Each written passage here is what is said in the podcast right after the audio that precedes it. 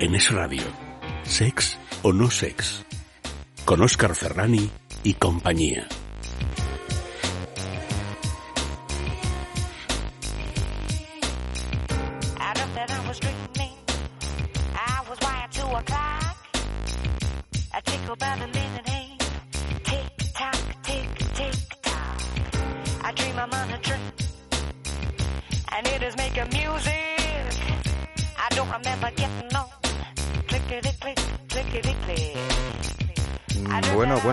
Pues hoy tenemos eh, un sexo no sex tan trepidante, entretenido e inspirador como de costumbre, pero algo distinto gracias a la presencia de una garganta invitada muy especial. Contaremos con la psicóloga, sexóloga, divulgadora y formadora, entre otras muchas cosas, Isabel Magdala, que ya está aquí sentada con nosotros para hablarnos de su sorprendente trayectoria profesional y de su último libro, eh, por llamarlo de algún modo, o librazo, Tu vagina habla, tal cual, como lo escucháis. Eh, un libro que tanto está ayudando a, a tantas mujeres a conocerse mejor y a tantos hombres que acompañan a mujeres a conocerlas y a conocerse mejor, desarrollando su, su verdadero potencial sexual y afectivo.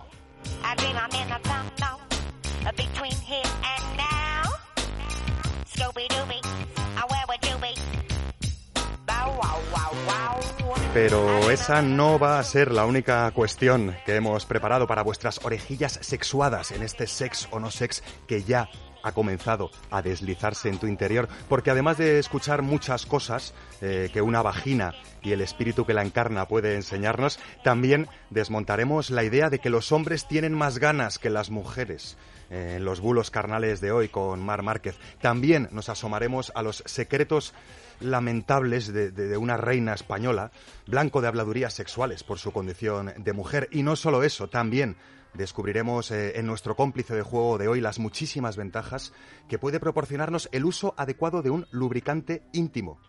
Uso adecuado. Bueno, de un lubricante íntimo y de otros muchos parecidos, pero no iguales.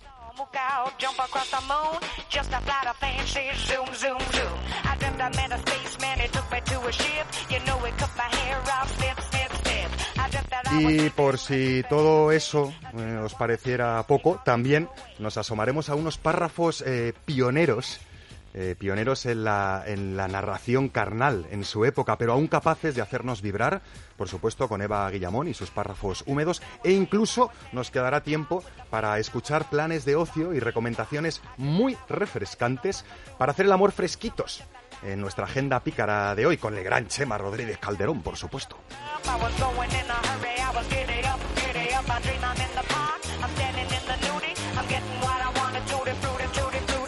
Y sí, sí, sí, tantas cuestiones juntas pero no revueltas son las que hemos preparado para tu entretenimiento, información e inspiración sexual en este sexo no sex que ya no podemos parar porque nos gusta y porque tenemos muy clarito que en esto del sexo y las sexualidades humanas, sex o no sex, no es la única cuestión.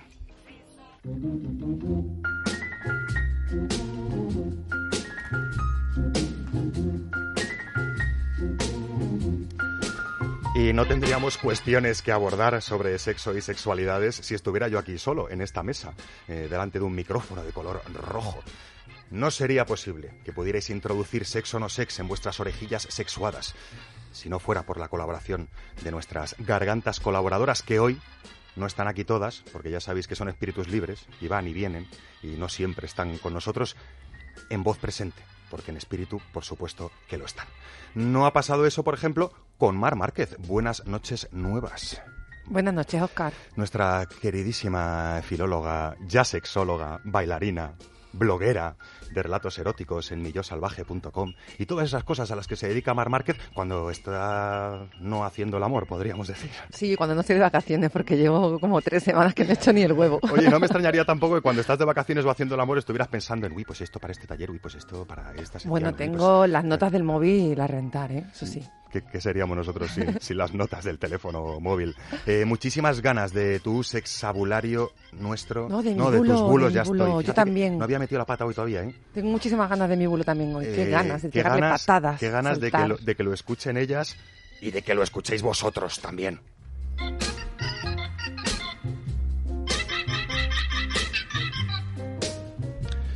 Bueno, pues Leire Méndez y su sexopedia sonora no han podido estar aquí, Gerard Magritte y en Cuerpo y Enter tampoco, pero nos envían saludos cordiales y nos animan a que hagamos mucho el amor y muy poco o nada la guerra. La que sigue aquí, por ejemplo, también es Eva Guillamón. No sé qué sería de nosotros sin tu presencia, Eva, pero sobre todo no sé qué sería de nuestra imaginación sin tus párrafos húmedos. Buenas noches, Oscar. Gracias por esa sonrisa, te veía muy seria hoy. No, es que estoy concentrada en algo. Tienes algo gordo entre manos y no nos lo has contado. Bueno, pero es que no, tiene, no viene el caso ahora mismo. Pero, pero nos, nos lo vas a contar luego, cuando se apague la lucecita, por lo menos. Sí, no, pero vamos, que lo que tengo gordo es lo que suelo tener gordo habitualmente. Lo que tienes, lo que Tampoco tienes, es que sea nada especial. que- Bueno, es especial, pero que es habitual. lo que tienes gordo normalmente pues son, son eh, volúmenes, libros, páginas, ¿no? Sí, que, sí. vas, que vas ahí eh, escudriñando para, para proporcionarnos esos párrafos húmedos que tan importantes son para nuestra imaginación, ¿no? Sí, pero fíjate, ahora que dices eso, yo animo a la gente a que use las bibliotecas, a mí misma también incluida, porque acumulamos tal cantidad de libros que no vale para nada, que no volvemos a leer.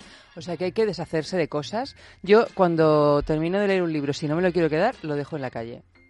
Encima de un banco, eres de esas. Encima de un banco, encima de una papelera, o sea, en general con las cosas. Cuando ya unos zapatos ya me han dado a mí todo lo que me tenían que dar y ya no me van a dar más, yo los dejo en la calle, pero más bien con, en una cajita bonita, en una bolsa bonita, o ropa o lo que sea. Bueno, que estamos pirados perdidos porque yo bueno, hago, lo- no, yo hago lo porque me mismo. parece que la mismo. cosa funciona luego, ¿eh? Fluye y se va, y los libros también. Porque yo me he encontrado libros por la calle y ya si son libros así en masa, pues oye, te vas a un librero de la Cuesta de Moyanos, estás aquí en Madrid, que encima te paga un poquito, te los quita de casa él y te y entonces estás contribuyendo a que el flujo cósmico con- continúe. Mira, si, si continúa el flujo cósmico, que yo... eh, Viven, ese libro Sí. de aquella experiencia famoso, truculenta, que de aquellos que se quedaron en, en las montañas. Que yo creo, fíjate, que inspiró a Perdidos, ¿eh? La serie esa de Perdidos. Mm. Yo siempre pensé, digo, Puede esto- ser, ¿eh? el autor se ha leído Viven y ha dicho, vamos a ponerle otro final. Un equipo de rugby que se quedó que se quedó muchos meses perdido en los Andes y terminaron pues teniendo que comerse unos a otros. Ese libro me lo encontré en un banco y el de Sherlock Holmes también, que yo lo recordaba como un poco tostón, pero lo leí porque era una edición así muy cómoda, también encontrada en un banco y me encantó. Pero además es que si, si no, no fluye la magia. Es todo cabeza, cabeza, cabeza. Es como en el sexo, ¿no? Que si solo pones cabeza, cabeza, cabeza y no pones corazón, pues al final te quitas un poco el hambruna, pero desde luego no te quedas saciado y mucho menos te quedas nutrido.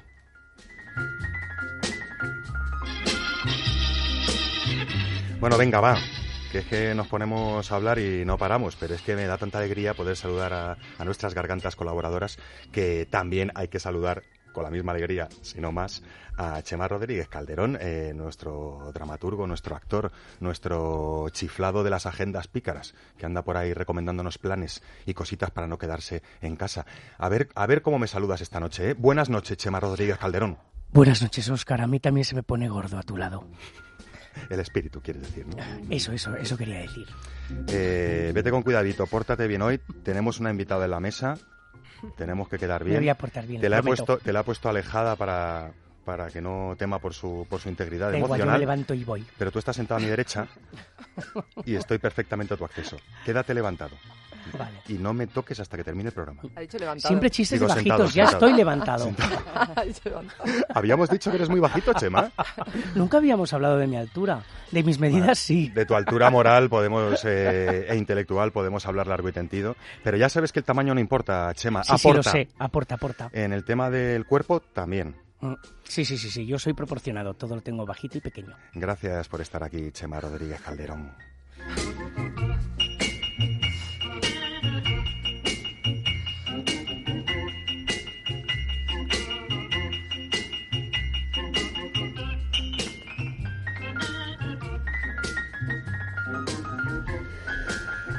Bueno, ya ha llegado ese momento que a todos nos pone un poquito nervioso eh, cuando viene una garganta invitada a Sex o no Sex.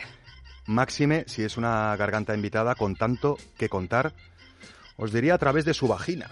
Pero no es que su vagina hable per se, es que ella ha aprendido eh, el lenguaje oculto de los genitales femeninos a la hora de contar muchas más cosas de lo que estamos acostumbrados o estáis acostumbradas que os cuente. Se llama Isabela Magdala, o se hace llamar Isabela Magdala porque tiene el mismo problema que tengo yo, que se ha puesto un apellido que no acaba de ser el suyo y que además se lo ha puesto bueno, que no acabes el suyo, que es combinación, ¿no? De tus, de tus propios apellidos, pero además se lo ha puesto con ese eh, tufillo italiano que también tiene mi Oscar Ferrani. No sé si ha sido casualidad, pero estoy encantadísimo de tenerte con nosotros a ti y a tu vagina que habla. Buenas noches. Buenas noches, bueno, yo encantada de estar aquí con vosotros, esas gargantas tan especiales que se ven y que disfrutáis tanto haciendo lo que hacéis, porque eso llega. Y, y bueno, si algo me gustaría decir es eso, que se siente que sois gente realmente amando lo que hacéis y eso es un plus y además súper necesario. Así que estoy súper feliz de estar aquí con vosotros. Oye, ya son dos coincidencias, porque el trabajo que vienes hoy a presentarnos, entre otras muchas cosas de lo más inspiradoras que nos vas a contar, eh, también tiene ese aroma profundo a, a tomarse muy en serio lo que estás haciendo sin ser seria y además a, a entregar cuerpo y arma a este proyecto, ¿no? Porque son ciento... ¿Ciento qué? A ver, que el tamaño no importa, pero es que aquí hay 249 páginas Sí. eh, que podrían llenar una vida. O sea, Sí. eh, es, es un libro, Tu vagina habla, que, que- que no creo que se pueda leer del tirón como una novela, ¿no? Hay que hacer pausas y, y hay que tener un material adecuado, incluso, ¿no? Se nos ha olvidado, lo habíamos traído, pero como estamos locos, no lo hemos puesto encima de la mesa, pero, pero eh, ahora, lo vamos a, ahora lo vamos a traer, ¿no? ¿Tenemos eh, ese espejito? Hay un espejito por ahí y tenemos un cuaderno también, porque es de las primeras cosas que recomiendas tener muy cerca cuando, cuando te enfrentas a la lectura de tu vagina habla, ¿no? Hablas de, de una serie de actitudes que hay que tener para enfrentarse a un libro como este, pero también hablas de ciertos materiales útiles. Uno de ellos es un espejo. Recordaremos por qué, porque hemos hablado muchísimo de los espejos. Y otro de ellos es, ya tenemos aquí un espejito, aunque es muy pequeño, ¿eh? Nos lo ha traído nuestra produ, es precioso, pero, pero, pero ahí encontrarse la vulva hay que, hay que, hay que ser un, hay que ser un poquito más, más eh, preciso o precisa. Pero no solo hablaremos del espejo, hablaremos del cuaderno, es que hablaremos de, de todo lo que tiene que hablar una vagina. Ya te digo, no solo las mujeres, que es algo que me llama mucho la atención. Los hombres también podemos aprender de este libro, aunque entiendo que la navegación lectora pues va a tener otras profundidades, ¿no? Pero, pero sí que puedo empezar por aquí. Eh, ¿Este libro también es para hombres? Sí, sí, este libro es para todo el mundo y además yo diría que de todas las edades, ¿eh? porque cuanto antes empiece a hablar claro y de forma sencilla de la vulva, mejor. Y también para todas las orientaciones sexuales, es decir, Tu vagina habla es un libro que quería mm, salir al mundo y que era necesario. Y se trata sencillamente de hacerlo fácil y de es un libro práctico, es decir, es el típico libro que da igual en qué momento de tu vida estés, que lo que quiere es formar parte de tu vida. Entonces, efectivamente tiene alma y eran 500 páginas inicialmente. Mi Eso- eso editora me dijo, Isabela, tienes que ir a, bueno, a cortar y a lo directo y, y hay más, hay más. Hombre, no solo hay más, hay tanto más que ya hablaremos de tu trayectoria profesional, pero hay, hay incluso una página web, ¿no? isabelamagdala.com, en la que se ve ese más, que no es que falte del libro, pero sí que se podría aportar también al, al libro, ¿no? Yo no tengo claro si, si este libro es un manual de anatomía y fisiología sexual femenina, si es un ensayo sobre afectos y sexualidades humanas, si es un estudio sociológico y psico- psicológico sobre sexualidades femeninas. Eh, no tengo claro si es una investigación científica, una memoria de talleres, de testimonios. Tampoco tengo claro si es un compendio de ejercicios prácticos para despertar el deseo y la autoconciencia. Y, y tampoco tengo claro si es únicamente una galería de vulvas retratadas para agitar conciencias. Me temo que es todo eso junto y perfectamente mezclado, ¿no? Sí, sí, sí. Es un libro que abre camino. De hecho, ha habido que hacer mucho detrás para que pudiera salir al mundo. Y efectivamente, tiene vulvas reales, tiene vulvas. O sea, es la vida cotidiana de nosotras, aunque no se hable de ella, aunque miremos hacia otro lado, y es el tiempo de, de sacar el espejo cada una, de mirarse su vulva y de que sea tan cotidiano como mirarnos diariamente cuando vamos a peinarnos, cuando vamos... Y mi vagina habla, claro que mi vagina habla. ¿Cómo iba a escribir yo un libro que se llame Tu vagina habla si la mía no hablara? Y, y necesitaba yo tanto como mujer darme cuenta de que mi vagina habla que empecé a, a tener una carencia y decir, bueno, hay que hacer algo, porque igual que me está pasando a mí, nos pasa a muchas. Y me di cuenta de que muchas de nosotras no tenemos mucha conciencia de, de que habla la vagina y sobre todo del lenguaje tan íntimo y tan personal que podemos establecer con ella. Pero es que luego los hombres igual. Y lo más maravilloso es esto, como estás haciendo tú, con eso no se ve aquí, pero sí que lo transmito yo. Tiene mi libro con mil anotaciones, clips, es decir, le he hecho hasta una foto para ponerla en mi, bueno, para tenerla yo y ponerla igual en mis redes, porque es que es precioso ver a hombres así con este deseo también de, de, oye, de darle otra mirada a la vagina. Tengo que decirte que tengo la cabeza muy desordenada, que ha sido imposible hacer la lectura directa, porque es tan denso este libro, tan mágico y tan removible, que, lo que he ido haciendo es ir saltando entre todos los capítulos y poniendo un código de color en dónde están citas maravillosas, dónde están recomendaciones interesantes y dónde están ilustraciones y fotografías eh, súper inspiradoras y súper ilustrativas, valga la, valga la redundancia, ¿no? De ahí los clips y de ahí que tengamos aquí a Isabela Magdala hablando de cosas de las que no se suele hablar y con voces como la de las vaginas, a las cuales no se les suele dar voz. Cualquier cosa parece un poco más pequeña cuando se ha dicho en voz alta. Hermann Hesse, escritor, poeta, novelista, pintor, nacido en Alemania.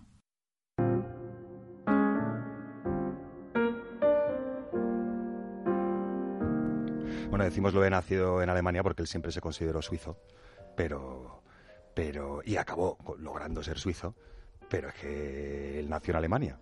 Y eso te persigue todo el tiempo. Como decía un amigo que se ha mudado, que se ha mudado a, a- está viviendo en El Salvador porque dirige un periódico allí y dice, por muy lejos que te vayas, España te persigue.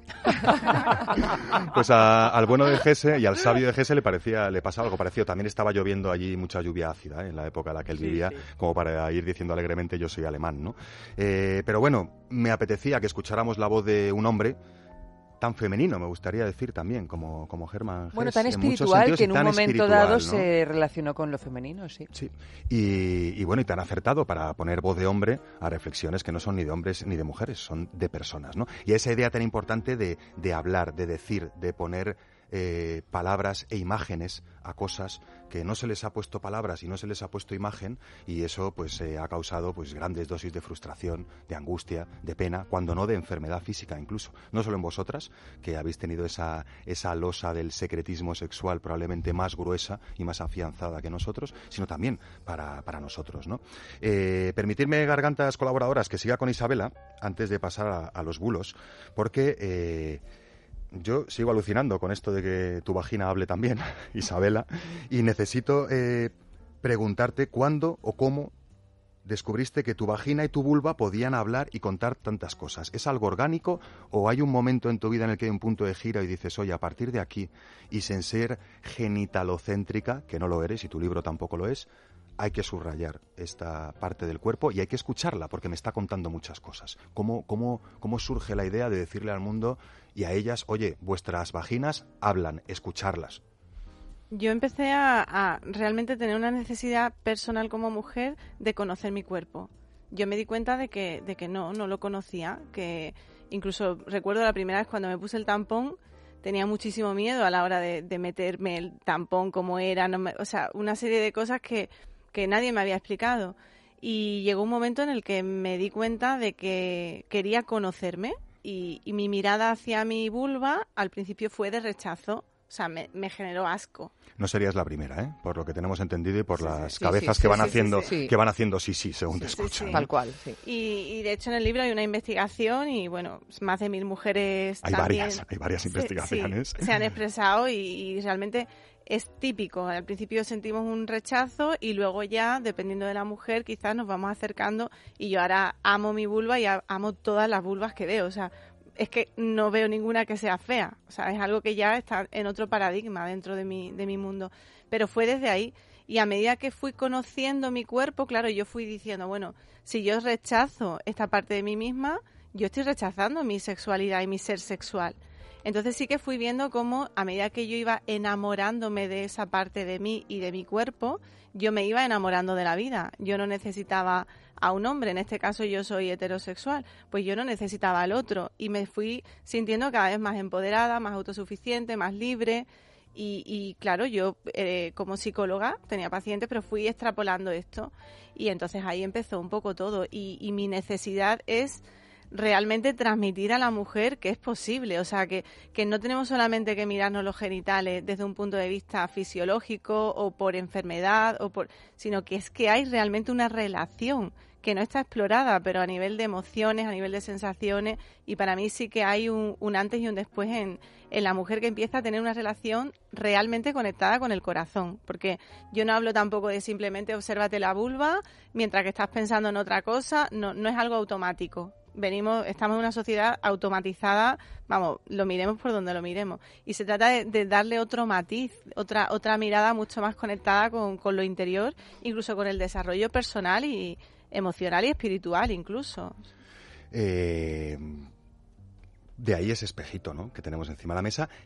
Y de ahí que en tu libro, una de las múltiples ilustraciones que hay, súper eh, ilustrativas, valga la redundancia, eh, eh, no es solo decir mírate la vulva con el espejo, es que haces tres ilustraciones muy claras en la posición perfecta en la que puedes observar tus genitales, que la naturaleza no ha puesto al alcance de tu visión directa, de la manera más cómoda y, más amplia posible. ¿no?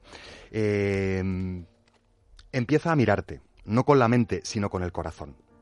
Tu vulva es un camino directo a tus emociones más profundas, una puerta de entrada al templo en el que se gesta tu pasión vital, tu poder personal, tu amor por la vida. Presta atención, deja que tu vagina te cuente, que tu cuerpo te hable. Recupera un lenguaje único y sagrado contigo misma. Cuanto más te adentres en tu sexualidad, más reconocerás a la divinidad que eres en realidad. Tu vagina habla, escúchala y empezarás a oírte a ti misma.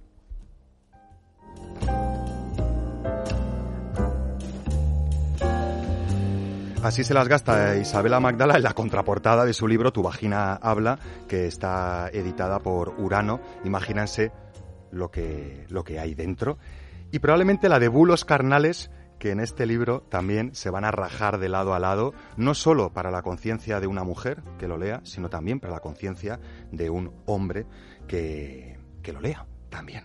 Vamos con más bulos carnales, esta vez desde la garganta de Mar Márquez.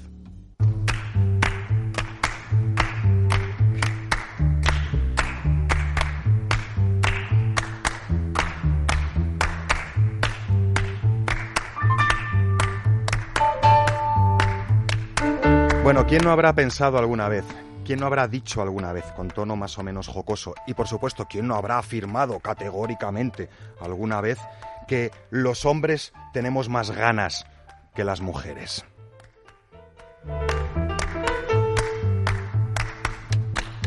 Bueno, cuando no algo incluso más terrible y estrambótico, que es que directamente las mujeres no tienen ganas, ¿no? No tienen deseo sexual, que esto es otra, otra consideración que se desprende de este bulo, que tanta pupita ha hecho no solo a ellas, ¿eh?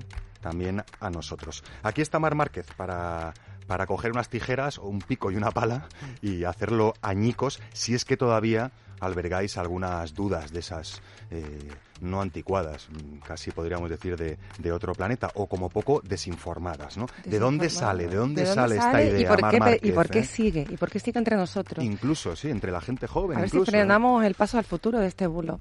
Pues mira, el origen es muy sencillo. El origen es simplemente que la mujer no era considerada sujeto en la, en, eh, la organización en la organización social de antes del siglo XIX. ¿Qué significa esto? Que al no ser sujeto, la mujer no es persona, no es considerada, es un ser humano, pero que no tiene poder civil o consideración de, pues eso, de persona, ¿no? Eh, por lo tanto, la sexualidad que salta a la sociedad, la conocida, la que forma parte de esa erótica cultural, es solo la masculina, es la que tiene representación y visibilidad. Eso lo podemos ver hoy en día, por ejemplo, como en el porno, todas las posturas, las prácticas sexuales responden a deseos masculinos. O la publicidad, como va dirigida, eh, también a, a una sexualidad masculina, a, un- a un- a una Sí. manera de despertar el deseo masculino. Incluso en los chistes lo podemos encontrar de cultura popular. Eso significa que el deseo masculino se muestra y el deseo femenino se oculta, no que no exista, simplemente que se oculta. Es, eh, por lo tanto, ocultado, parece inexistente o, si se desvela, parece anormal. Y de ahí viene la guarra y la puta, Sí. de- como mujer deseante. O la histérica y esas cosas, ¿no? Mm, De otra época, ahora somos muy putas y muy guarras. Mm. Eh, vale, lo dejamos en el pasado, pero ¿por qué sigue esto ocurriendo hoy? Eso me pregunto yo casi todos los días de mi vida. Bueno, primero porque no hay educación sexual y eso lo vamos a repetir. Y segundo, y segundo porque no hay empatía y atención consciente de algunos hombres cuando, cuando ven detalles que, que muestran que desean lo mismo que nosotros eh, o no según sean unas u otras personalidades, no según tengan unos u otros géneros, ¿no? Exacto. Bueno, sí hay un poquito de género. Es verdad que el deseo se manifiesta de forma diferente en hombres y en mujeres, pero de forma diferente, ni más ni menos, diferente. Y no necesariamente asociadas al género, ¿no? Eh, directamente, quiero decir. Hay O sea, todas las excepciones que confirmen la regla eh, existen y podemos verla en las personas, ¿no? Es que hay tres tipos de deseo, ¿vale? Uno de ellos está relacionado con la hormona. Uno de los tres deseos, los otros dos no. Por lo tanto, los otros dos nos comportamos de manera más similar, que es el emocional y el de la experiencia, el que se despierta a través de las actividades. Pero hay un pequeño deseo que sí que es hormonal. Tiene que ver con la testosterona, con los ciclos vitales, con los ciclos hormonales. Cuando yo estoy ovulando, cuando yo estoy con la menstruación, en- según el momento del ciclo que esté, puedo sentir un deseo especial diferente. Pero eso es una parte del deseo. El hombre con la testosterona, pues igual. Hay momentos que dice, es que voy por la calle y voy viendo culo y me pongo cachondo. ¿Vale? Pues ha tenido un pico de testosterona ahí. No significa que ese hombre desee de esa manera siempre, ¿vale? De hecho, cuando la testosterona acumulada se acaba, probablemente se quede sin deseo y es la mujer la que le pide más y más en casa. Eso es una de las cosas que ocurre.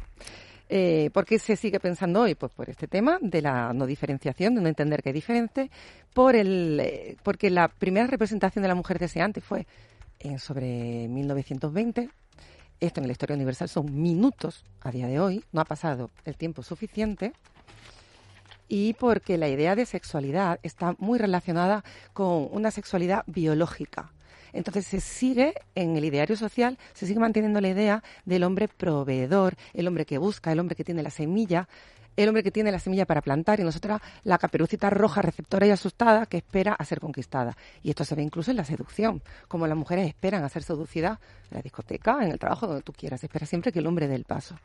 Eso es una, pues eso, está metido en el ideario social. Y las ganas que tenemos de que todas esas excepciones, pues no solo terminen de, de no confirmar la regla, sino nos hagan conscientes de que los seres humanos deseamos, somos deseados y, y no eh, está condicionado nuestro deseo exclusivamente por nuestra fisiología, ¿no? El ser humano, solo por el hecho de ser humano, eh, es sexuado y tiene la capacidad, todos tenemos la capacidad de buscarnos, encontrarnos, desearnos y querernos. Chema. Que sepáis que yo que doy muchas clases de teatro a adolescentes, a gente entre 14 y 21 años, todavía lo sigo viendo. Esa cosa de, de las niñas de no, no, no, que venga él. No, no, que se le ocurre. Todavía existe eso, ¿no? En niñas de 14, 15, 16 años, que se le ocurre. Que la mujer ¿sabes? deseante tiene muy poquito papel en Claro, nuestra trayectoria. pero que me refiero que lo que dices es que tiene una vigencia tremenda. Eh, Isabel Magdala, que estás aquí con tu libro Tu vagina habla, escuchándonos atentamente, entiendo que también el hecho de olvidar, anular, no observar, eh, ningunear tus genitales como mujer, eh, también condiciona tu, tu- tu parte de mujer deseante y tu deseo sexual, ¿no? Es, es también uno de los kits de la cuestión de este libro, de tu vagina habla, ¿no? Cómo reconciliarte con tu cuerpo, conociéndolo, respetándolo, para así eh, tener una nueva dimensión en lo que es eh, tu deseo sexual, podríamos decir, ¿no? Sí, sí, mira, yo me gustaría aportar mm, algunas cosillas. Por una parte, en relación a lo que estás diciendo, de- dentro de la investigación vimos que a mayor percepción genital femenina, es decir, mayor era la cantidad de veces que la mujer se observaba, etcétera, ella tenía una mayor seguridad, menos inseguridad genital, por lo tanto, podía realmente abrirse más a- o sea, todas sabemos en algún momento, por lo menos en mi caso ha sido así en algún momento y escucho a muchísimas mujeres igual, pues lo típico, eh, voy a apagar la luz o voy a no sé qué para que no se me vea, ¿por qué? Porque en ese momento no te sientes bien con tu cuerpo, estás intentando, bueno, hay vergüenza, todas estas cosas tan típicas de lo que decías antes, como no hay educación sexual, pues se viven ciertas cosas que no son normales como si fueran normales. Entonces, es verdad que, que más feliz está la mujer con su cuerpo en general, también con su vulva, pues más fácil es, oye, mira, vamos a disfrutar de lo que somos y punto. Pero también quería decir que otro dato que se vio en la investigación fue que mm, había una serie de motivos por los que la mujer se podía observar la vulva o no y ella contestaba. Y, una, uno era por otros motivos, que no era ni, ni por tema genita de ginecología, ni por relaciones sexuales, ni por aseo. Entonces, en esos otros motivos, eh, tan solo un 1%, eso era casi un 16,6% exactamente, pues de ahí tan solo un 1,1% de las mujeres dijo que, lo, que lo- se observaba la vulva por placer. Ante ese dato yo me llevé un poco las manos a la cabeza y decir, bueno, ¿dónde queda el placer femenino?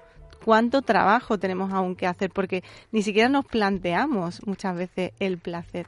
Y otra cosa que quería aportar es que yo también trabajo mucho con parejas, ¿no? Y hay un residencial que hago para enseñar a las parejas a hacer el amor de otra forma. Bueno, pues muchas veces la mujer cree que no siente deseo o que o no tiene ganas de hacer el amor, también porque la estructura de la que venimos, la forma es muy patriarcalizada y está muy desconectada de- del propio cuerpo femenino. Habitualmente nosotras necesitamos más tiempo, otro tipo de contacto, etcétera. ¿no? Entonces también un poco como a todas las mujeres y hombres oyentes que antes de echarse el, el mochuelo encima de la mujer frígida, la mujer que no siente, la mujer que tal, oye, vamos a intentar encontrar otra manera que nos haga sentirnos realmente felices a los dos, porque efectivamente la mujer tiene tanto deseo o más que el hombre, porque es que no es una comparativa de si somos hombres o mujeres. Se trata de que estemos realmente disfrutando de la sexualidad a tope y, teniendo apetencia siempre que, que- surja. Y de ahí tan, tan nutritivo que, que resulta cuando, cuando lees Tu vagina habla eh, toda la serie de ilustraciones y fotografías. La, la galería de vulvas, por un lado, que es muy interesante, pero las ilustraciones súper pormenorizadas de cómo es un clítoris por dentro y por fuera, de cómo es eh, toda la configuración de la vulva, de cómo es toda la configuración de la vagina y de cómo es toda la fisiología que, encarna al cuerpo de mujer, ¿no? Eh, para, para tener un mapa casi casi detallado de qué tengo en el cuerpo y de qué áreas de estimulación o, o de conocimiento puedo poner a disposición de mi placer sexual, ¿no? Conocerse para poder, que es, que es el kit de la cuestión, o escuchar cómo habla, cómo habla tu vagina, ¿no? que es otro kit de la cuestión. Eh, Zahara eh, mm, también ha reflexionado sobre las ganas de ellas, ¿no? Eh, y lo ha hecho con una canción que es así a ratos como muy lacrimógena y muy emocionante, pero que creo, que viene de, perillas para lo que tenemos hoy eh, entre manos. Es Zahara con las ganas y dice cosas tan bonitas y tan emocionantes como las que dice Tu vagina habla de Isabela Magdala, publicado por Urano.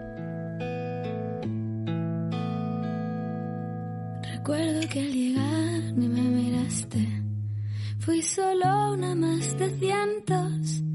Sin embargo, fueron tuyos los primeros boleteos. Como no pude darme cuenta que hay ascensores prohibidos, que hay pecados compartidos, que tú estás tan cerca. Me disfrazo de ti, te disfrazas de mí. Jugamos a ser humanos en esta habitación gris. Muerdo el agua por ti, te deslizas por mí. Jugamos a ser dos gatos que no se quieren dormir.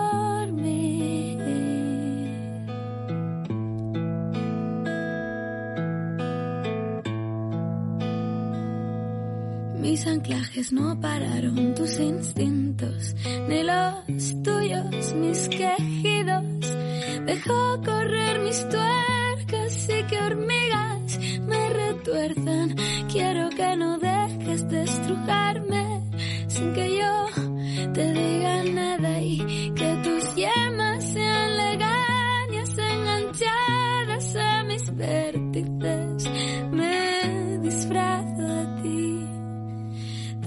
disfrazas de mí. Jugamos a ser humanos en esta habitación gris. Muerdo el agua por ti, te deslizas por mí. Jugamos a ser dos gatos que no se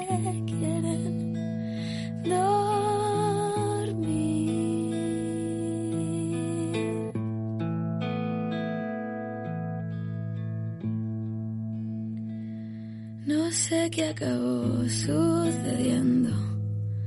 Solo sentí dentro dardos. Nuestra incómoda postura se dilata en el espacio.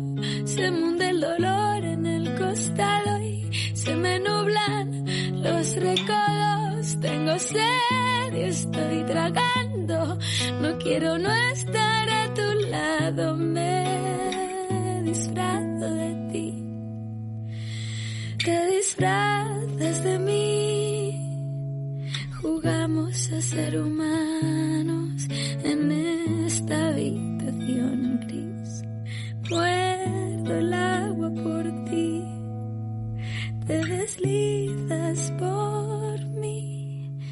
Jugamos a ser dos gatos que no se quieren.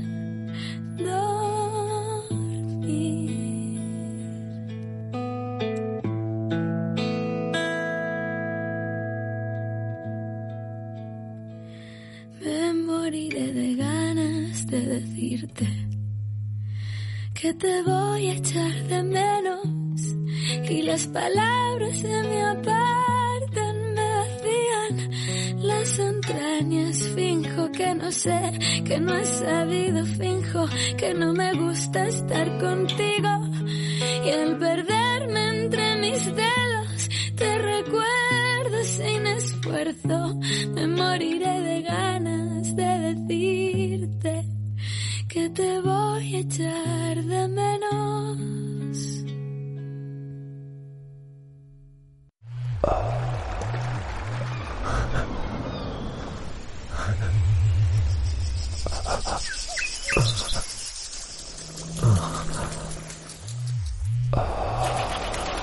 Sexplórate con Amantis, tu tienda erótica. Descúbrenos en Madrid, Barcelona y en amantis.net.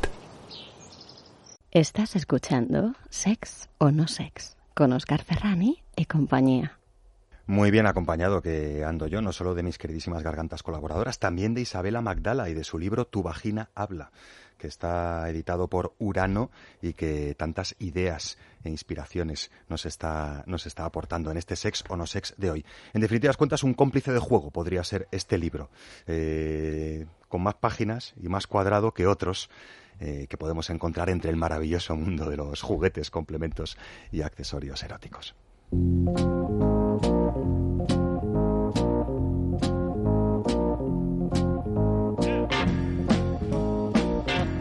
Bueno, ya que hablábamos de bulos carnales relacionados con que ellas no tienen placer sexual o ellos tienen más placer sexual que ella, que ellas, podemos encabalgar el cómplice de juego de esta noche con otro bulo carnal y es aquel que predica eh, que si necesitas o si te mejora el asunto eh, un poquito de lubricante íntimo, es que te falta algo, o es que estás mal hecha, o es que no eres natural, ¿no? Porque ya lubricas tú misma. Bueno, pues esto es casi tan chiflado como el bulo carnal de antes, con la diferencia de que incluso a ratos hasta está más instalado en algunas conciencias, ¿no? Y en algunas personas que les da vergüenza abrir el botecito de lubricante, ¿no? O utilizar lubricante para ponerse un tamponcito, o utilizar lubricante para hacerse una inspección táctil de los genitales eh, de ellas o de ellos, ¿no? Cómo cambia la cosa cuando acariciamos nuestro propio pene con una mano bien lubricada o con una mano mm, seca, ¿no? Así que eso es lo que queremos presentaros hoy. Eh, un lubricante íntimo a base de agua muy especial con ingredientes ecológicos y ya de paso explicaros así en un flash rapidísimo la ingente cantidad de miembros singulares de la familia de los lubricantes íntimos a base de agua.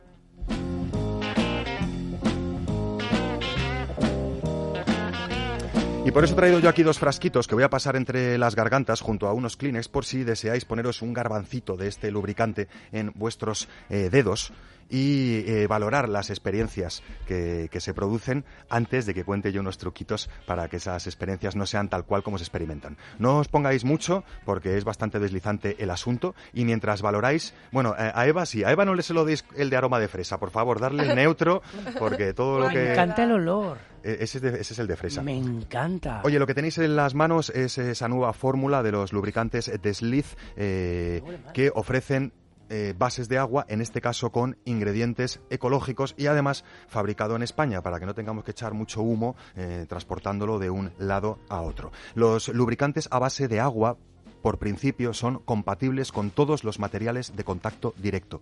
Ofrecen una sensación inicialmente fresquita y son de rápida evaporación.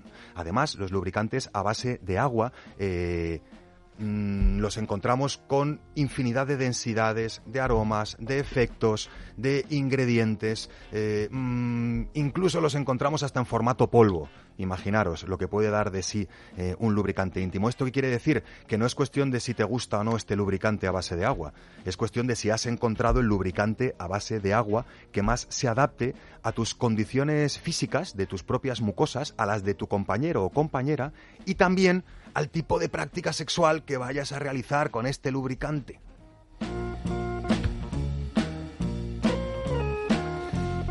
Veréis que en vuestras manos acaba resultando un poco pegajosito en última instancia, porque no interacciona con la lubricación propia de ellos o de ellas en el contacto sexual.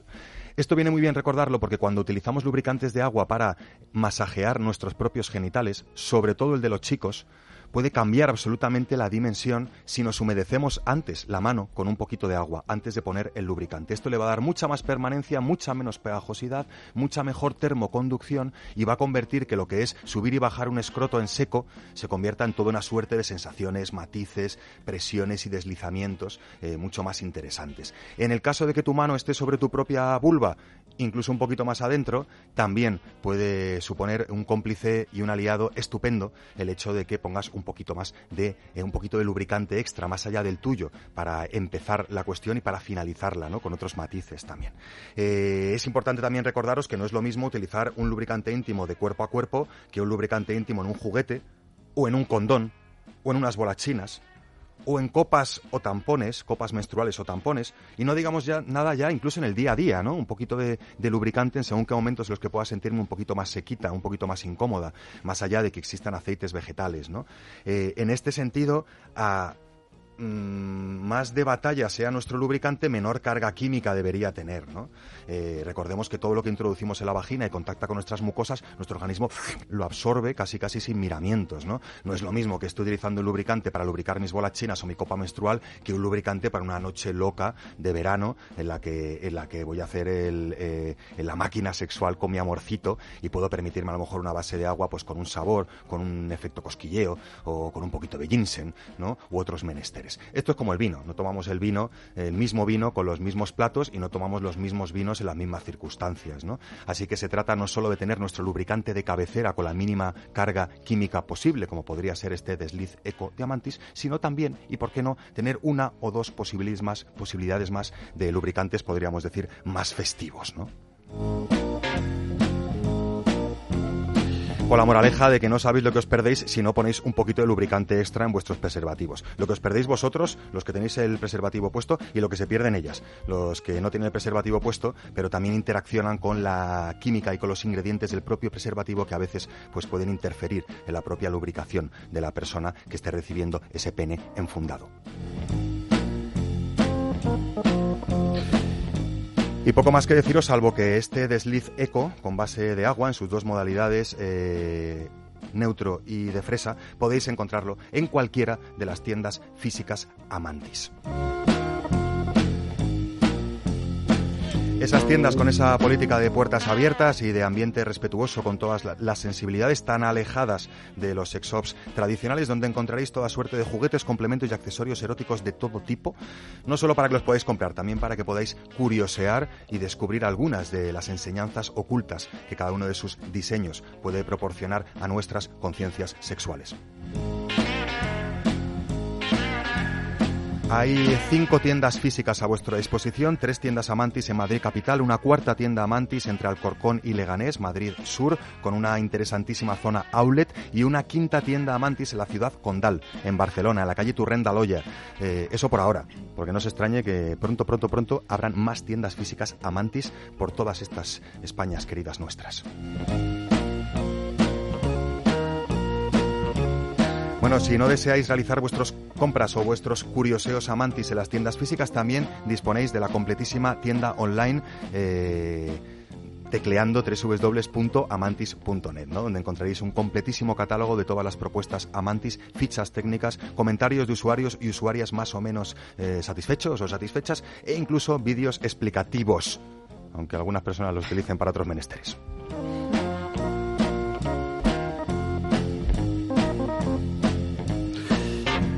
¿Y tendría la reina Isabel II de España eh, libros de autoconocimiento sexual como Tu vagina habla, eh, escrito por Isabela Magdala y editado por Urano?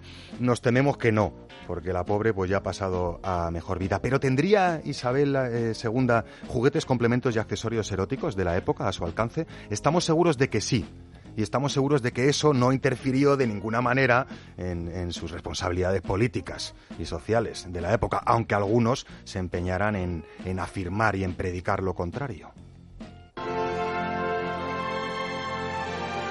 Isabel II, reina aplicada y generosa a pesar de muchos, y ninfómana y responsable a ojos de casi todos.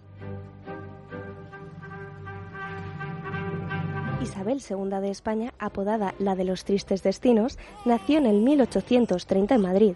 Su padre, Fernando VII, no tuvo ningún hijo varón debido a problemas con sus genitales y tan solo pudo tener dos hijas pese a haberse casado cuatro veces.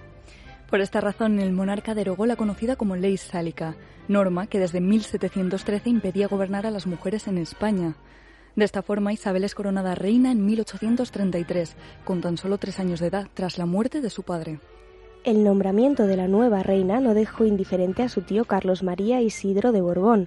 Tras la muerte de su hermano encabezó una sublevación cada vez más evidente hasta iniciar las llamadas guerras carlistas para obtener la corona de España.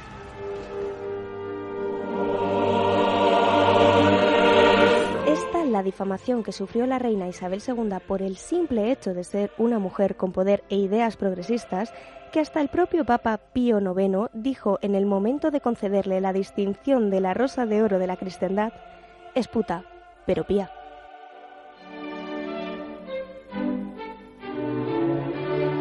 Así se definía una reina acusada de tener un apetito sexual insaciable y promiscuo, interesada más por el placer carnal que por sus responsabilidades políticas, acusaciones nunca dirigidas como arma política a prácticamente ningún rey varón de la época. Muestra de esta propaganda agresiva y bien aceptada son las acuarelas satíricas atribuidas a los hermanos Becker, Gustavo Adolfo y Valeriano, tituladas Los Borbones en pelota, en los que se mostraba a la reina y a su corte masturbándose y copulando incluso con animales.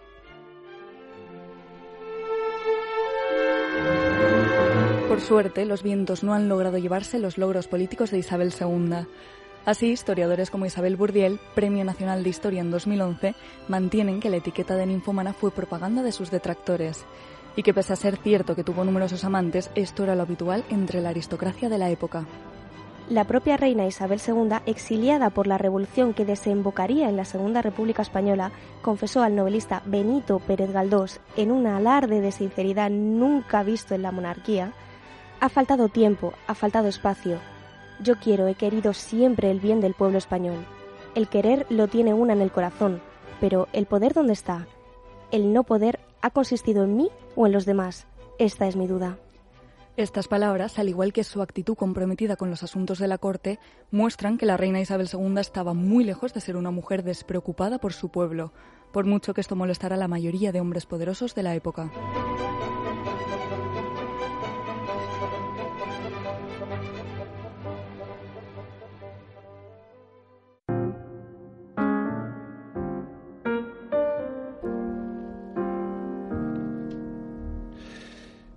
Cuando estás en ese lugar interior, todo va solo y sientes tal felicidad y amor dentro de ti que ahí es cuando cumples tu propósito de vida a todos los niveles. Desde la fluidez y aceptación, desde el no control, desde la certeza absoluta. Es como en el acto de amor. Uno se entrega a la relación, fluyendo y estando en la presencia. Desde ahí todo es gozo y ese gozo puede llevarte a la cúspide del amor, creando tu propia vibración de éxtasis orgásmica y vital. que es parte de uno de los innumerables capítulos eh, de Tu vagina habla de Isabela Magdala, eh, en el capítulo de Tu cuerpo, tu templo, ¿no? Que, también es bastante definitorio de por dónde van los tiros de, de esta mezcla chisporroteante de, de, estudio científico, de ensayo, eh, de galería de vulvas y, y, de, y, de, manual de autoconocimiento sexual. ¿no? Eh, ¿Somos conscientes de que nuestro cuerpo es un templo? En, esta, en estos tiempos en los que andamos, en los que el cuerpo parece ser que es como más que nada una, una careta de presentación, incluso un, una, un arma para, para estatus para eh, así falsificados, o, seguimos pensando que, que nuestro cuerpo es una herramienta más que un templo. ¿Mm? Yo creo que necesitamos realmente darle el valor de sagrado al cuerpo, pero sin hacerlo excesivamente místico, más bien cotidiano y, y que la relación sexual sea algo mucho más allá de, de simplemente una descarga, un momento fisiológico, sino que sea una oportunidad de, de autodesarrollo, de tal manera que también tendremos ganas de encontrarnos con nuestro propio cuerpo o con la otra persona a nivel sexual como una posibilidad de seguir desarrollándonos como personas y así ese encuentro con nosotras o con vosotros o entre nosotros, es decir, generará una posibilidad de apetencia que va más allá de, de lo tradicional, ¿no? sino una oportunidad de cambio. Eh, Isabela, mm, ¿qué le dirías a una mujer, en pocas palabras, que ha asumido que su sexualidad es algo secundario o prescindible y, y que de hecho piensa que le ha dado más penas que alegrías y responde a aquello de, ay, quita, quita, quita, yo tengo otros problemas más importantes? Le diría que puede seguir así el resto de su vida, pero que también tiene una posibilidad de empezar a verlo desde otra mirada y realmente indagar dentro de ella. Su tomarse tiempo para mirarse en ese espejo maravilloso y tomarse tiempo para darse una oportunidad de acariciarse su cuerpo, de realmente darle bueno, una oportunidad de cambio y sin mucha historia, pasar tiempo con ella. O sea que le recomendarías que se leyera tu vagina hablar, yo creo también, ¿no? Sí, por supuesto, sentido. porque aparte tiene muchos ejercicios prácticos precisamente para eso, para que las mujeres lo lleven a cabo. Me ha llamado mucho la atención eh, no solo esos ejercicios prácticos, sino los comentarios de esos ejercicios prácticos e incluso testimonios alrededor de otras mujeres que han realizado esos ejercicios prácticos. ¿no? Una de las muchas cosas que, que llama la atención de, de tu libro, ¿no? de tu vagina habla. En, en- ¿Serías capaz en, en, en 40 segundos explicarnos en qué consiste tu método de trabajo revolucionario, original y único eh, llamado LCV? LCV con esas siglas. ¿Se puede Lectura, contar? Sí, súper rápido. Lectura del corazón a través de la vulva. Bueno, Lectura pues, del corazón a través de la vulva. Sí, Toma pues, técnica. Ahí lo que hacemos es ver la vulva, fotografiar la vulva y hablar de la mujer y a medida que vamos hablando vamos relacionando cosas y, y bueno, es autodesarrollo, pero por supuesto con la vulva como protagonista. Eh, protagonista de hoy este libro, Tu vagina habla, y eh, página web interesantísima, www.isabelamagdala.com, donde no solo tenéis información de este libro y de otro título que ha publicado Isabela también. Eh, no recuerdo el título, pero era para chicos y chicas también, ¿no? Sí, es otro concepto más energético y tal, los misterios de lo femenino para hombres y mujeres. Y además información sobre tus talleres, sobre tus congresos, sobre tus actividades. Pueden tus lectoras contactar contigo a partir de, esa web. Y no solo eso nos ofreces por internet, también multitud de vídeos ¿no? en YouTube eh, de temas muy variados, muchos de ellos relacionados con los contenidos de este maravilloso libro que tenemos hoy entre las manos llamado Tu vagina habla y que está editado por Urano. Eh, próximos talleres, próximos proyectos en la página web también, ¿no? Sí, Me has dicho que tienes muchas sí. cosas colgando, pero hay tanto Sí. que, que ganas, de, ganas de visitar tu web, eh, donde también podemos leer alguna historia, alguna, eh, algunos cuentecitos de esos que tú utilizas a veces para transmitir ideas, ¿no? Eh, también en el libro encontramos mitología, muy interesante, ¿no?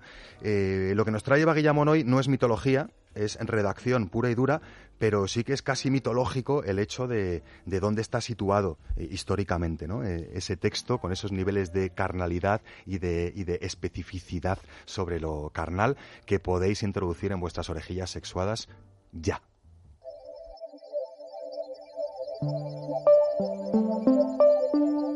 En lugar de ello, su lascivo tacto había encendido un nuevo fuego que surcaba por todas mis venas y que se asentaba con gran fuerza en aquel centro vital de la naturaleza, donde ahora las primeras manos extrañas estaban ocupadas en palpar, presionar, comprimir mis labios. Los abrió nuevamente, con un dedo entre ellos, hasta que un ¡ay! le hizo saber que me estaba lastimando. La estrechez del conducto, incólume aún, impedía el paso a mayor profundidad. Mientras tanto, el movimiento espasmódico de mis extremidades, mis lánguidos encogimientos, mis suspiros y mi respiración entrecortada conspiraban para asegurar a esa mujer tan sabia como libertina que su proceder me producía más placer que ofensa. No vaciló en sazonarlo con repetidos besos y exclamaciones tales como Qué linda criatura eres. Lo que daría yo por ser un hombre, el primer hombre que haga de ti una mujer. Estas y otras tantas expresiones igualmente truncadas eran interrumpidas por constantes besos fervientes y fieros que brotaban incansables de la boca de esta mujer. Una mujer que me hacía sentir lo que jamás un hombre había sabido hacer conmigo. Yo, yo no voy a decir lo de siempre, pero estoy harto de que Eva Guillamón me ponga los pelillos de punta y encima con un programa como el que tenemos hoy. Mira, y, y- y la Mar Márquez llora, porque aquí es que como somos todos no blandurrios, Y yo he suspirado, es que es muy tremenda la Guillamón. ¿eh? Eva Guillamón, Por favor. Fanny Hill, este texto es del 1709, no se crean ustedes que es de anteayer. 1748, Eh, ah, sí, vale, bueno, no, es que es, es- es la fecha de este hombre. Sí, Mediados eh, claro, del es que 18. en 1709 nació John Cleland y, hombre, hay gente muy precoz como Mozart, ¿no? Pero haber escrito esto Con dos añitos. una, o, o dos meses. Lo que sí que era precoz es escribir de esta manera a mediados del 18, ¿no? Sí, sí, porque bueno, este libro se escribe en 1748 cuando él estaba en la cárcel, estaba en la cárcel porque por deudor. Se considera la primera mm, prosa pornográfica del, del mundo, bueno, del mundo occidental. Entonces, como entendemos que el mundo empieza y termina en nosotros, pues decimos del mundo, pero probablemente hubo muchísimas más y en Oriente han sido mucho más precoces que nosotros a la hora de hablar de pornografía, ¿no? Y también es la primera vez, insisto con todo el concepto anterior, que la primera vez puede ser o no, pero para nosotros es la primera vez que la pornografía adquiere forma de novela. Y he cogido este párrafo donde hay dos mujeres que están teniendo una relación sexual, lo cual, pues imaginaos qué tipo de revolución también suponía en el siglo XVIII, a mitad del siglo XVIII.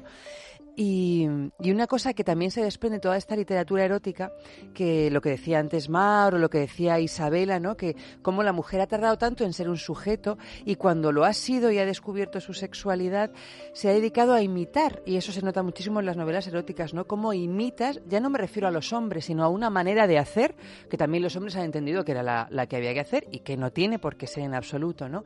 Y desgraciadamente hay tantísimas novelas eróticas de ayer y de hoy, donde pretenden presentar a mujeres liberadas que imitan comportamientos absolutamente copiados de lo que el hombre ha decidido que era la sexualidad y que era como había que practicar el sexo.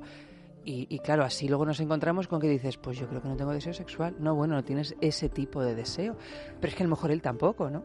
Lo que pasa es que como repetimos y entendemos que la repetición es una manera de acercarnos, ¿no? A, a- a la conquista de una situación, ¿no?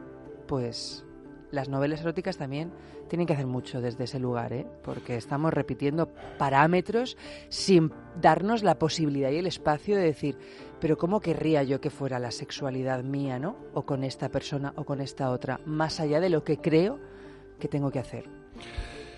Libros como el de Fanny Hill, de John eh, Cleland, John Cleland. lo encontramos, ¿no? No está descatalogado, tal vez por PDF más fácil, puede sí, ser, ¿no? Sí, bueno, En yo creo que internet. se puede encontrar, pero no es como me voy a la casa del libro y lo encuentro. Igual sí, se puede pedir. Hay película también. Oye, lo que sí. que se puede pedir es Tu vagina habla de Isabela Magdala, Urano, está en las mejores librerías. Mm, Voy a ser muy pesado para que esté pronto en Amantis, también, he de deciros, a ver si me hacen un poquito de caso. Y desde luego está listo para que lo saboreéis, de verdad, despacito eh, y con la conciencia muy abierta. Eh, gracias, Isabela Magdala, por, por estar con nosotros y por haber hecho este libro para vosotras y para nosotros también. Tu vagina habla. Gracias a vosotros. Muchas gracias. Eh, gracias, gargantas colaboradoras, y gracias, Chema, por haberme cepillado tu agenda. No pasa Pero nada, quiero que me adelantes eh, una receta refrescante y la semana que viene nos las das todas. Pues mira, son unas recetas refrescantes 30 para segundos tienes, del ¿eh? sexo. No, Y mira, una, una, una, Una una. puede ser meter las sábanas en el congelador en una bolsita y perfumadas para después extenderlas en la cama y sentir la temperatura y las sensaciones. Bueno, puede ser, puede ser un buen truqui. Hay otros seis más. Y que- fornicar, claro. Hay otros seis más que tienes la semana que tienes la semana la semana que viene. Muchísimas gracias no solo a Isabela Magdala, eh, a Mar Márquez, Eva Guillamón, Chema, por supuesto, te quiero, aunque a veces no lo demuestre. Y muchísimas Muchísimas gracias a Víctor, eh, cuyo apellido acabo de olvidar. Eh, dice que qué más da a nuestro querido Víctor y a eh, Laura Jack en producción, coordinación y un sinfín de tareas y las cuales pues este programa tampoco podría llegar a vuestras orejas de la manera que os llega. Muchísimas gracias por estar con nosotros y con nosotras. Eh, la semana que viene más y puede que mejor. Hasta entonces, no se olviden de hacer el amor y no se olviden de jugar, que uno aprende una barbaridad y además da mucho gustito. Buenas noches